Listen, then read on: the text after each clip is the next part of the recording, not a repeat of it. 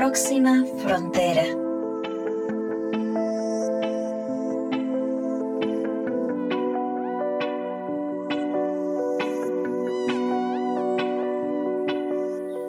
Hola, hola, soy Carla Chávez y este es un nuevo capítulo de Próxima Frontera, el podcast dedicado a la tercera conversación, la conversación de la adaptación profunda, de la resiliencia y de la preparación para decir de qué estamos hechos, de qué está hecha esta humanidad y qué tan capaces somos de volver a nuestra esencia y hacer los cambios necesarios para proteger lo más valioso que tenemos, nuestra vida, nuestra salud, nuestra biodiversidad. Esta es la tercera entrega de la temporada Adaptación Profunda.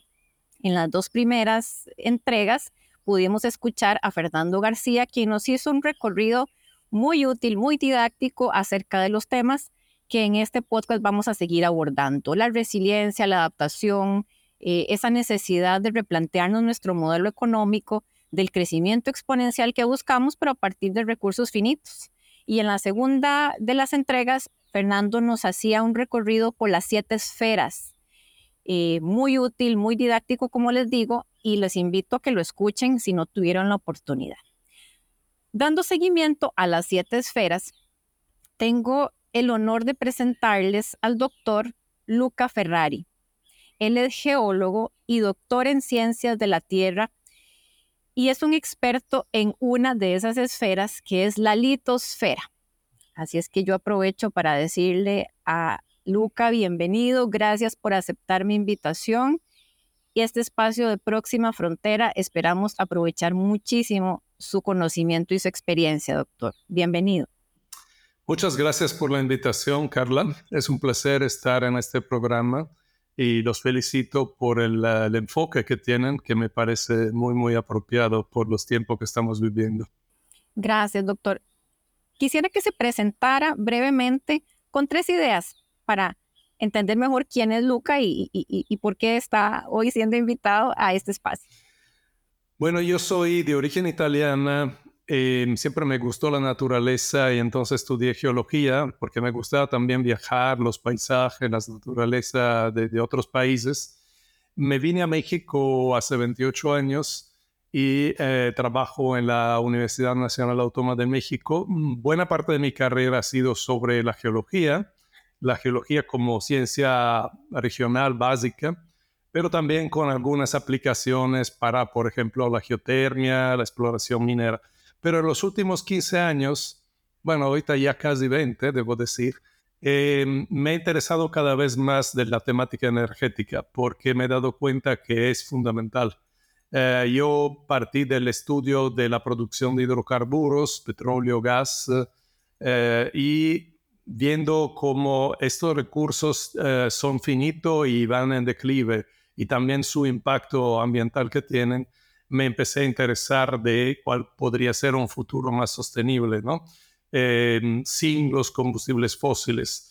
Y he llegado también a ver, a analizar toda la, la cuestión de la llamada transición energética que se plantea muchas veces como un cambio tecnológico, un simple cambio tecnológico de combustible, de fuentes fósiles a fuentes renovables, pero eso presenta numerosos problemas y actualmente soy también coordinador del llamado Programa Nacional Estratégico sobre Energía y Cambio Climático de México, del CONACIT de México. Entonces, bueno, así es en, dos palabras un poco mi evolución de geólogo que trabajaba para consultoría de, geotermia o minería a alguien que trata de ver eh, cómo podemos superar este sistema extractivista en que vivimos. Gracias, doctor. Empecemos por la pregunta que muchos nos hacemos o que se hacen en múltiples foros y es, con la tecnología hay un cambio de las energías fósiles o de origen fósil a las energías renovables, la eólica, la solar, incluso el hidrógeno. Eh, ¿Es posible el cambio en la velocidad y en el impacto y en la profundidad que la sociedad necesita para decir, uf, nos salvamos, podemos seguir adelante? Eh, desafortunadamente no es así de simple. O sea, es, la narrativa, digamos, dominante que se nos quiere vender, ¿no? Desenchufamos las fuentes fósiles que pues son finitas y son sucias y enchufamos estas fantásticas fuentes que son limpias e infinitas. Pero no es cierto ni, en un, ni el uno ni el otro. Por supuesto, yo no es que esté en contra de las fuentes renovables, pero eh, la cantidad de energía que estamos consumiendo actualmente en el mundo es gigantesca y va creciendo con todo el tiempo, aunque ahora hemos empezado a tener problemas en este crecimiento. Y eh, si uno va a ver, las fuentes renovables eh, prácticamente son menos del 20% de toda la energía que consumimos. Cuantitativamente es imposible sustituir la energía que provee los combustibles fósiles solo con fuentes eólico y solar, que son las principales, digamos, las más abundantes. Por muchas razones. Una es una cuestión, o sea, las fuentes sí es infinita, si queremos decirlo. No es infinita, pero digamos es muy abundante, pero extremadamente diluida. Y tenemos que construir una infraestructura para aprovecharlo. Esta infraestructura no es renovable, no es infinita. Se hace con materiales, materias primas, minerales que tenemos que extraer de la corteza de la Tierra esta extracción y todo el procesado para llegar a la, forma, a la construcción de un panel solar, de un aerogenerador, adivinen cómo se hace. Se hace con combustibles fósiles, desafortunadamente. La minería no puede existir sin maquinaria que funciona con diésel. El acero se hace con carbón, el concreto también o con gas natural. Eh, todos los procesos de alta temperatura eh, industriales se hacen incluyendo los paneles solares que, se tienen que tener temperaturas de 2000 grados, por ejemplo, para el silicio policristalino ultra limpio, eh, se tienen que hacer con combustibles fósiles, el transporte de todo, eh, los equipos, este, las piezas de un lado al otro de los cinco continentes se hace con combustibles fósiles. Entonces, esta es la paradoja que no es, no es que son dos cosas distintas, fósiles y renovables, sino hay una estrecha relación. Y entonces eh, el problema es que si queremos de veras eliminar los combustibles fósiles, tenemos que hacer muchos cambios radical a nuestro estilo de vida y también a la, a la organización económica, a la globalización, al sistema industrial porque si no, no hay manera de cambiar.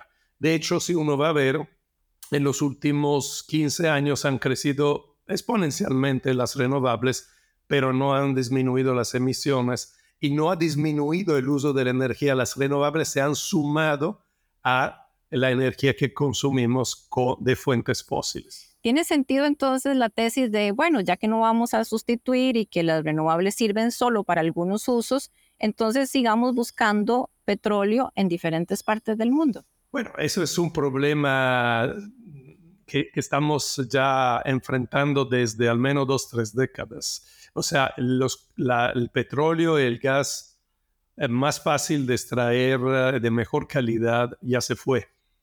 Eh, desde inicio de este siglo estamos en la era de la energía cara. ¿Por qué? Porque los campos que quedan campos de petróleo y de gas que quedan en el mundo son cada vez más pequeños, más profundos, en condiciones más difíciles, aguas profundas, o si son en tierra, es la última cosa que queda, que es el petróleo o el gas no convencional que se explota con fracking, que tiene un costo mucho mayor, una productividad inferior eh, y, tiene impacto ambiental creciente. Entonces, en el caso de la economía basada en combustibles fósiles, eh, eh, hemos tocado ya el máximo. O sea, el, máximo de la producción de petróleo se tocó en el 2018, incluso antes de la pandemia.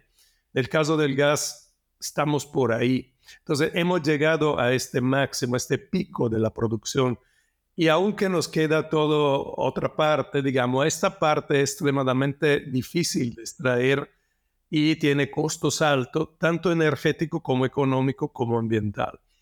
Y luego está obviamente la cuestión del impacto ambiental, donde el cambio climático es, eh, digamos, el, aspecto dominante que todo el mundo conoce, pero no es el único. O sea, la extracción y producción de hidrocarburos produce también eh, impactos locales sobre la calidad del aire, digo, las refinerías, por ejemplo, ¿no? las termoeléctricas, etcétera, el, el suelo, el agua, etcétera. Entonces, definitivamente no es la solución. No podemos seguir con los combustibles fósiles. Lo que tenemos que hacer es ir a una disminución progresiva del uso de combustibles fósiles, aumentar la por, el porcentaje de energía renovable, pero de una manera muy parsimoniosa para evitar uh, un impacto ambiental que sea incluso peor. Pasar de combustibles fósiles a renovable es pasar de la extracción de hidrocarburo a la extracción de minerales.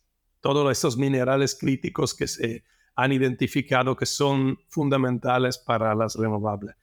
Y en realidad la única solución es un desescalamiento, una disminución de, eh, de la economía, del, del, sistema industrial, pero eso tiene muchas implicaciones y entre otras, una muy importante para los países, digamos, del sur global, particularmente América Latina, es la disminución de las desigualdades, porque no se le puede pedir de disminuir de decrecer a la parte de población que vive ya por debajo del mínimo. Los que tienen que disminuir son los grandes países más consumidores del norte global y dentro de los países nuestros, este 10-20% de la población que consumimos muy por encima del promedio. En los países de América Latina, el decil más rico de la población consuma siete veces más energía que la mitad de la población Mm, más pobre. Entonces está también ahí un, tema de desigualdad y de político, si queremos, inter e intranacional. Eh, profesor, conversemos de los materiales minerales, eh, de eso que está bajo tierra, que es, es, también bien difícil, complejo de entender, porque, a ver, yo tengo un celular y no tengo idea de que adentro de ese celular posiblemente hay 30, 40, 50 diferentes tipos de minerales que todos vinieron de algún lugar. Eh, claro, el 50% es plástico, que además el plástico también viene del petróleo, pero los otros minerales, ¿podría darnos una revisión de cuál es el estado de la litosfera en este momento?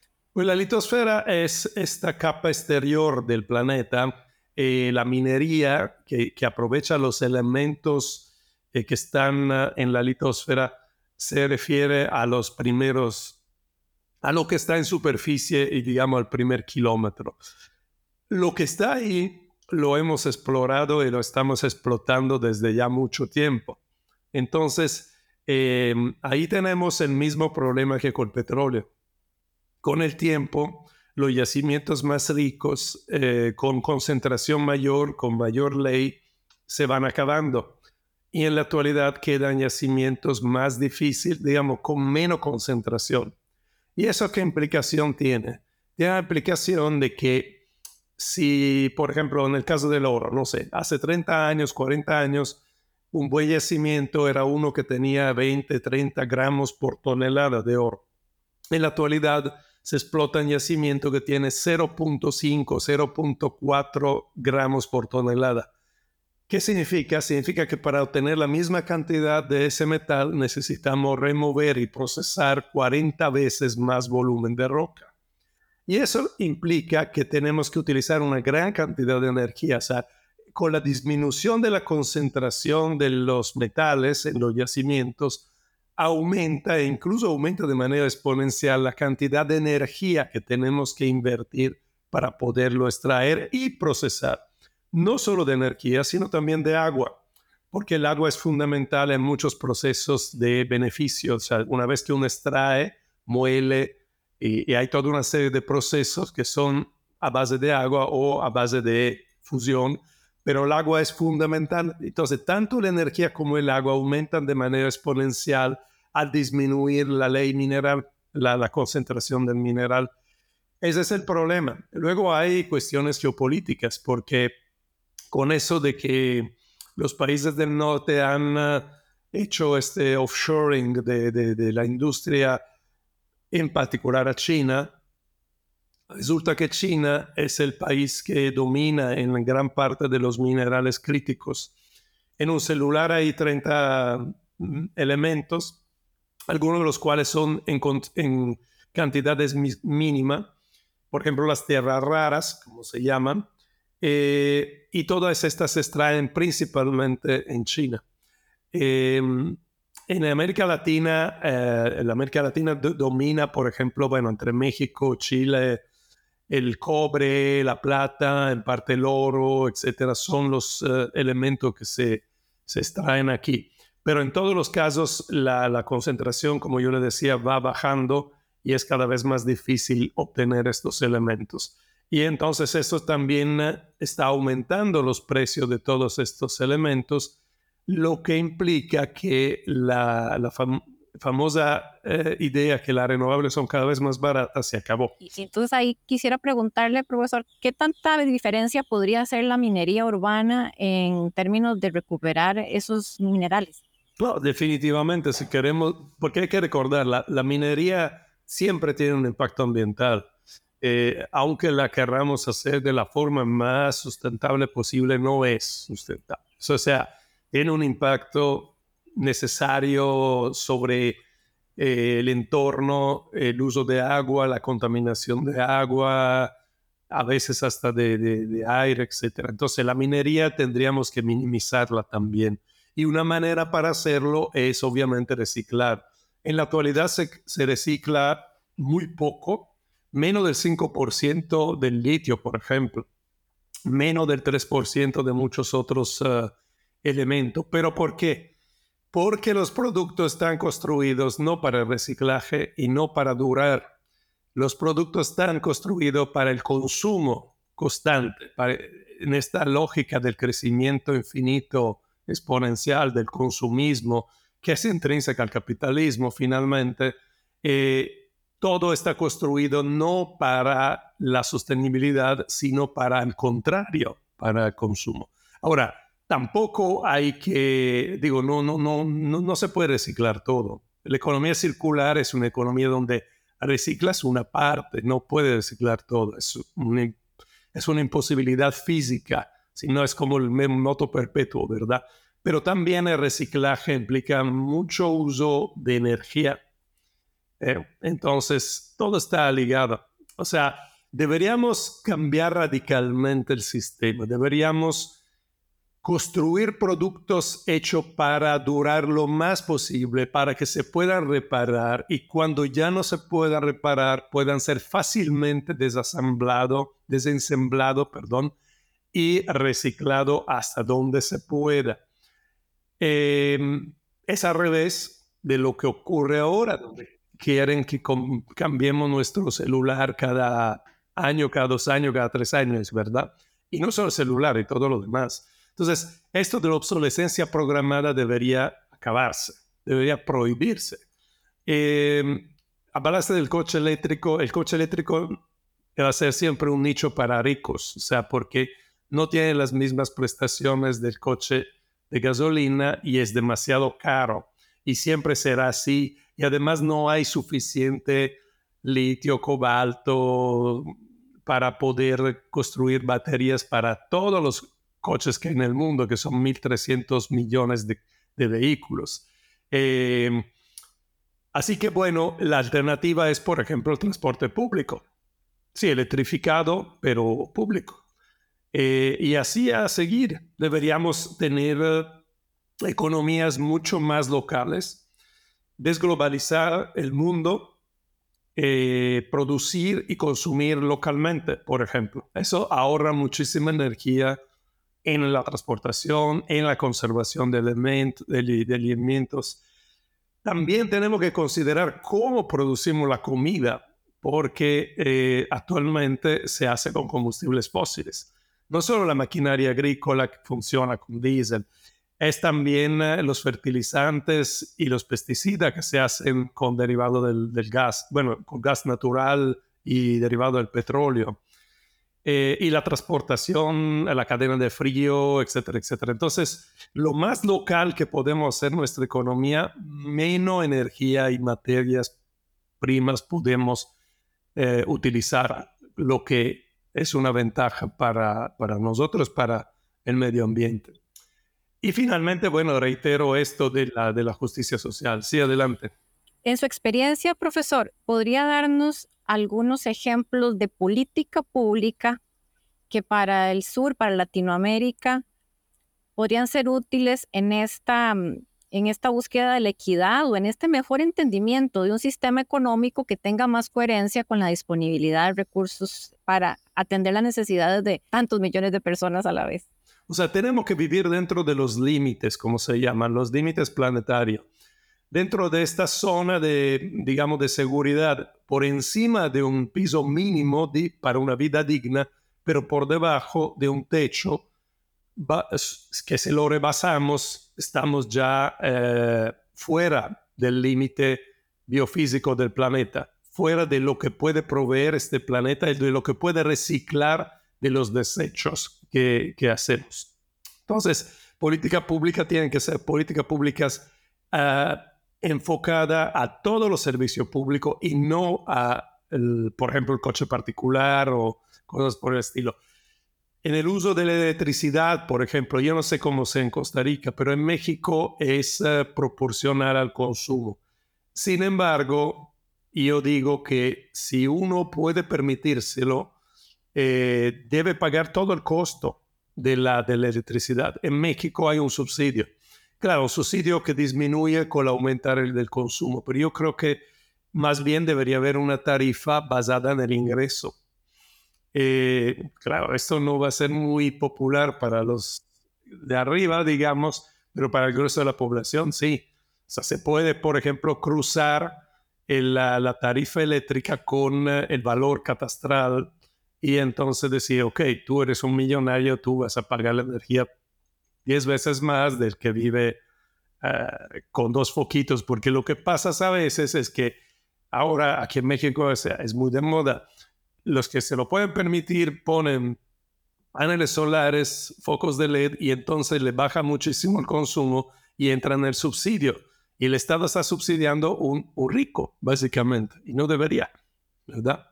En fin, em, hay muchas cosas que se pueden hacer, pero con esta óptica de tratar de decrecer el uso de energía, el uso de materias primas y de redistribuir em, el ingreso un poquito más de, ideas de lo que usted ha, caminado en México, en la comisión en la que trabaja de energía, eh, un, par de ideas para el consumidor, para la persona que dice yo no tengo acceso a, las leyes, no, no influencio el gobierno, eh, no influencio la empresa, ¿qué puedo hacer en mi casa?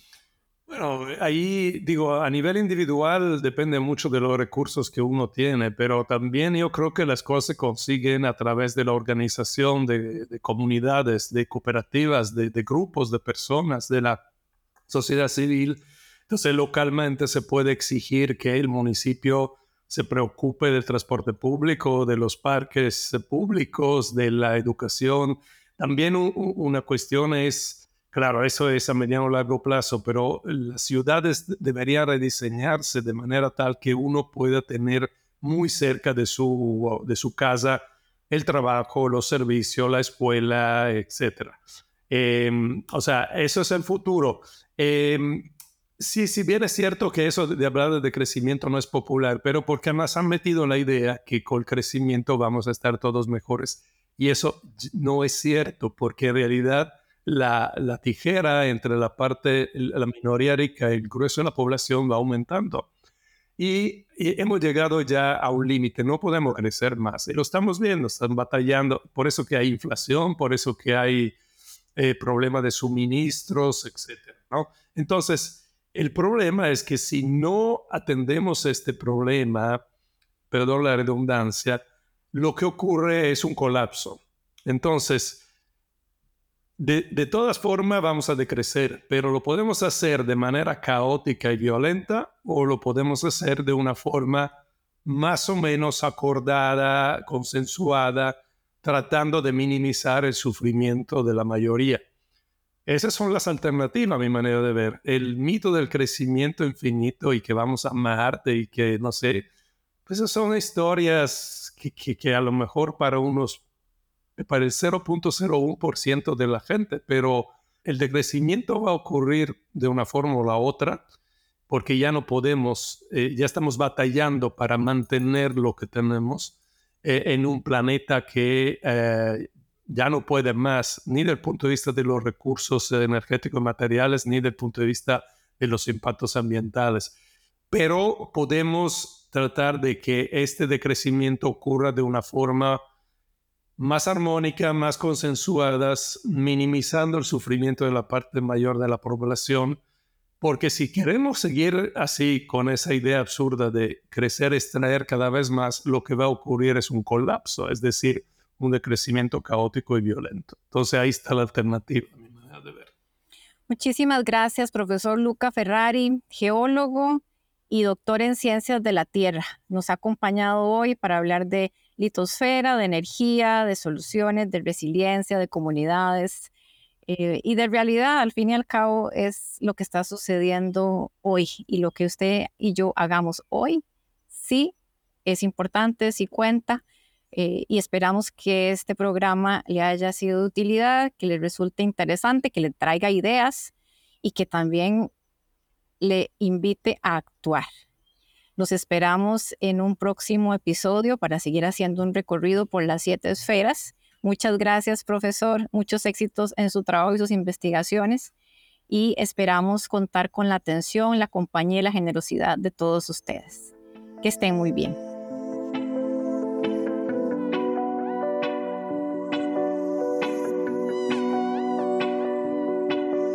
Próxima frontera. Temporada de adaptación profunda. Episodio 3. Cambio tecnológico o cambio de modelo económico.